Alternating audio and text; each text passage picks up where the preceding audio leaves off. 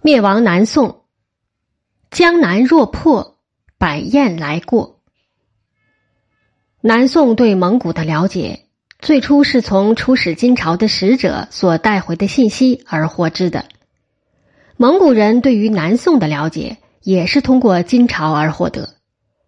因为金朝一直称南宋为南家，蒙古人只是在他后面加了个复数的形式，称南宋为南家斯。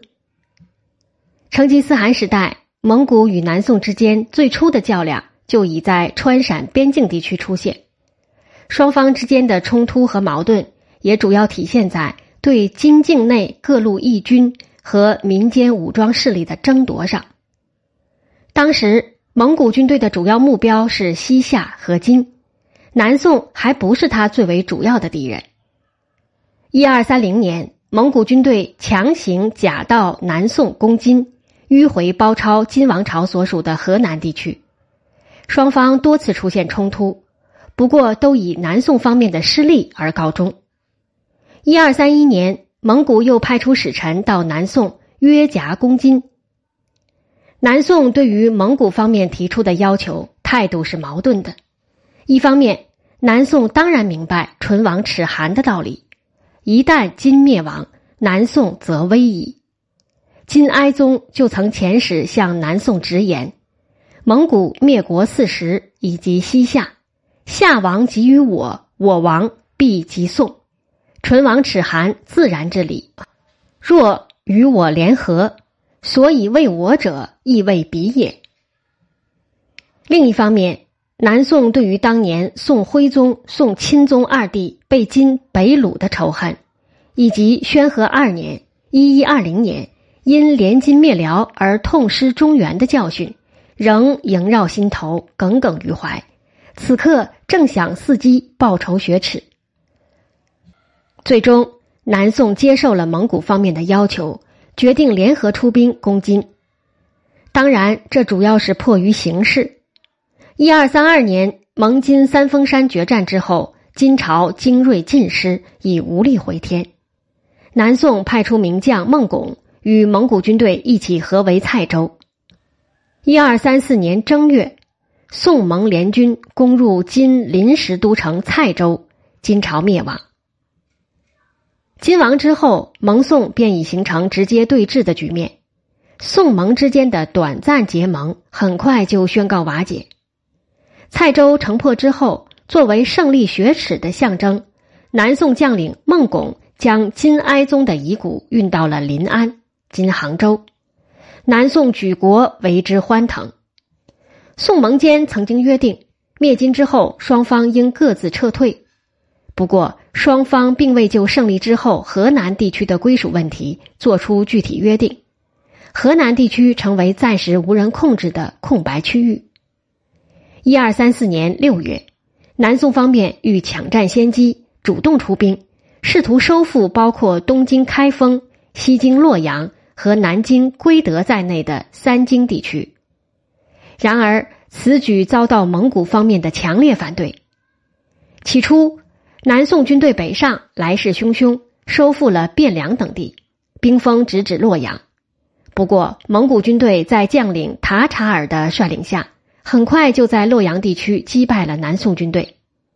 南宋不仅未能取得洛阳，甚至连原本获得的汴梁等地都相继失去。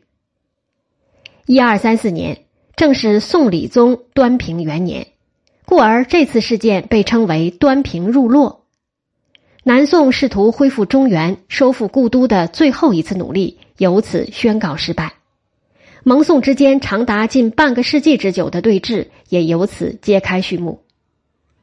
太宗窝阔台时期对南宋的战争，主要在巴蜀、荆襄以及江淮地区展开。一二三五年。窝阔台以南宋被蒙为借口，分遣三路大军大举攻宋。西路军由二子阔端率领，重点进攻陕甘南部以及巴蜀地区；中路由三子阔出及宗王口温不花等统帅，重点进攻南宋荆襄地区；东路则由大将阿术鲁负责，重点进攻徐州、邳州等江淮地区。南宋军队凭借长江天堑，从长江上游的巴蜀之地，一直到长江中下游的江淮之地，全线应对蒙古军队的进攻。蒙古军队并未占得太大的便宜，双方僵持不下。宪宗蒙哥汗时期，蒙古对南宋的攻势有所加强，不过双方争夺的重点仍然是在荆襄和巴蜀之地。蒙哥汗即位之初，即诏命以察罕、叶了干统两淮等处蒙古汉军，以戴达尔统四川等处蒙古汉军，皆仍前征进，保持对南宋的攻势。次年。蒙哥汗派遣两个弟弟分道出征，忽必烈作为大帝，背负南征的重大任务。首先要进攻的对象，应当就是南宋。由于南宋实行坚壁清野的政策，并且利用长江天险严防死守，忽必烈自夺无可乘之机，于是转而绕道先行攻取位于今云南地区的大理政权。一二五八年，蒙古分三道进军南宋。蒙哥汗御驾亲征，领西路军攻巴蜀；塔察尔率东路军攻荆襄地区，另一路则由在云南的兀良合台带领，自南北上，配合长江沿线的进攻。不过，由于南宋军民的顽强抵抗，蒙古军队未能取得决定性的胜利。蒙哥汗本人也殒命于河州钓鱼城下。虽然南宋遭到重大压力和损失。但并没有失去大局。忽必烈起初并没有参与蒙哥的灭宋行动，因为他当时正受到蒙哥汗的猜疑，以剿病为辞留在了北方。后来由于塔察尔率领的东路军在荆襄地区进展不顺，蒙哥汗才决定临时派遣忽必烈前去取代塔察尔。忽必烈在荆襄前线的时候，见识到南宋江防的严密，在鄂州。贾似道以木栅环城，一夜间就建成了。忽必烈曾环顾护从朱宸辽说：“吾安得如贾似道者用之？”他对贾似道称赞不已。郝经对南宋的江防力量也大加赞赏：右师满湖湘，左师一巴峡，江虎连大屯，淮南拥小甲。面对这种状况，忽必烈在荆襄前线毫无斩获。当身边大臣劝他赶紧北返争夺汗位的时候，他仍不甘心，声称大丈夫既然来到前线，怎能鸣金收兵、无功而返呢？不过，他最终还是与贾似道签订了合约，匆匆结束这次短暂的出征之旅，便挥军北上争夺汗位去了。忽必烈即位之初。在心理上对南宋仍存有余悸，并无灭宋雄心。当然，最为重要的是，忽必烈面临阿里不哥争位的威胁，以及中原世侯的问题。在中统至元之交，蒙古与南宋之间边境地区的趋势趋于和缓，沿江前线各战区处于战略相持阶段。南宋朝廷对贾似道与忽必烈订立媾和条约，并不了解实情。贾似道向朝廷邀功，谎称江汉肃清，蒙古退兵。由于权臣当道，南宋朝政紊乱，各派系之间互相倾轧。一二六一年，镇守四川泸州的大将刘整虽屡立战功，却受到南宋四川制置使于兴和策应大使吕文德等将帅的构陷，最后转而投降蒙古。刘整投降蒙古事件。是宋元战争整体局势开始发生巨大转变的关节点。元廷从刘整那里获得重要军事情报，对于南宋虚实有了比较充分的掌握，做出了重大的战略调整。忽必烈将攻宋的战略重点从蒙哥时代的川蜀地区转移到了荆襄地区，这也就是刘整所提出的“攻蜀不若攻襄，无襄则无淮”。无淮则江南唾手下也。此后，襄樊成为元灭宋战争的战略突破口。至元五年（一二六八年），忽必烈命刘整阿术都率各路军马围攻襄樊。当时南宋方面负责镇守襄樊的是名将吕文焕，他是吕文德的弟弟。由于南宋方面的失误，导致襄樊被死死围困住，始终无法获得外援。吕文焕多次派人向南宋朝廷告急，无奈当时权臣贾似道根本不当回事，甚至还在杭州城里与众妻妾斗蟋蟀为乐。至元九年（一二七二年）。元军对樊城发动总攻，为了确保胜利，元军甚至从波斯（今伊朗地区）调来了回回工匠，制造攻城用的巨型抛石机和石弩。樊城最终陷落，吕文焕退守襄阳城。至元十年（一二七三年初），吕文焕孤绝无援，举城投降。南宋诗人、琴师汪元亮。对于襄阳失守之事，评论道：“吕将军在守襄阳，襄阳十年铁脊梁，望断援兵无消息，声声骂杀贾平章。”持续五年之久的襄樊战役至此宣告结束。襄樊之战的失败，意味着南宋防御战略已趋于土崩瓦解。元攻下襄樊后，忽必烈在众多将领的建议下。准备乘破竹之势席卷三吴之地，然而此时的忽必烈对于能否最终灭宋，其实仍心存疑虑。据称，他曾派遣近臣秘密到江西龙虎山向张天师求福命，在获得吉兆的预示之后，忽必烈才最终下定灭宋的决心。至元十一年（一二七四年六月），忽必烈正式下诏。兴师问罪于宋，他任命丞相伯颜、平章政事阿术为统帅，领二十万军马顺江东下。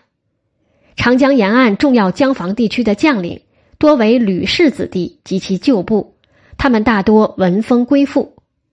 汉江流域、长江中游地区很快基本都被元军所控制。至元十二年（一二七五年）七月，忽必烈命令元军分三路灭宋。左丞相伯颜率领主力部队直接向南宋首都临安进发，右丞阿里海牙则领一路大军驻守湖北，并南下取湖南。蒙古万户宋都代、汉军万户武秀、张荣石、李恒、兵部尚书吕师奎等将领，率领另一路大军直取江西地区。元军兵分三路，各路均由北向南进发。他最终也奠定了长江以南三大行省的分布格局，分别是湖广、江浙和江西。至元十三年（一二七六年）正月，伯颜率领的军队已驻扎在临安郊外，随时准备进入临安。当时临安城里已有民谣在传唱：“江南若破，百雁来过。”所谓“百雁”，就是伯颜之意。此时的南宋朝廷早已日薄西山，摇摇欲坠。宋廷派大臣到伯颜军前祈求罢兵，表示臣服。南宋方面甚至提出愿意对元称侄，如果不答应的话，也可以称侄孙；如果还是不答应的话，那只祈求封得一小国就可以了。然而此时元灭宋的意志已不可逆转，南宋几乎没有任何谈判的筹码。谢太后致信恳求伯颜，称自己处境艰难，孤儿寡母，维持局面。当时的宋恭帝年仅五岁，谢太后希望元军能给予怜悯。伯颜毫不含糊的回答说：“而宋悉得天下于小儿之手，亦失于小儿之手，其道如此，清何多言？”意思是说。你宋的政权就是从人家孤儿寡母手中夺来的，现在大宋江山也丢在幼儿之手，没什么值得同情的。这确实是历史的吊诡。五代后周世宗柴荣将七岁幼子柴宗训托孤给赵匡胤，没想到最后赵匡胤却黄袍加身，推翻后周政权。伯颜确实是个厉害的角色，他曾作词称。山河判断在俺笔尖头，巨傲形态跃然纸上。最终，临安城下，全太后和宋恭帝被北掳至大都，所获得的优待就是免牵羊系颈的羞辱。谢太后则因为有病在身，暂留临安，不过最终还是被押解到大都，不久即死去。南宋凭借长江天堑，阻缓了蒙古铁蹄南下的进程，蒙古军队以及中原的汉人武装。几乎没有水上作战的经验，而面对南方特殊的地形和气候所形成的酷热和湿气，他们显然是极不适应的。因此，蒙元攻宋的战争也完全不像他们在欧亚草原地区纵横驰骋那般顺畅。欧亚草原东西两端均为大陆性气候，蒙古人更适应那里的地形气候。南宋成为十三世纪对抗蒙古军事势力最为长久的国家。若从一二三四年蒙古灭金算起，一二七六年元军入临安，南宋军民抵抗了蒙古军队长达四十余年，这绝非偶然。南宋是蒙古人所攻打的国家当中实力最为强大的国家，它不仅人口众多、经济发达，而且它的军事力量，尤其是水上的军事力量十分强大。那些说南宋太过文弱的说法，其实并不符合历史事实。南宋最终难逃灭亡的原因，其实也只能归咎于其自身。当日权臣当道，政治腐败。南宋有识之士曾评论道：“无一事之不避，无一弊之不及。”南宋虽然已亡，不过许多忠诚于南宋的移民仍然不能接受南宋已亡的事实。甚至发出“此地暂胡马”的呼吼，表达出一种南宋必在复兴的期待。然而，这只是一厢情愿的幻想而已。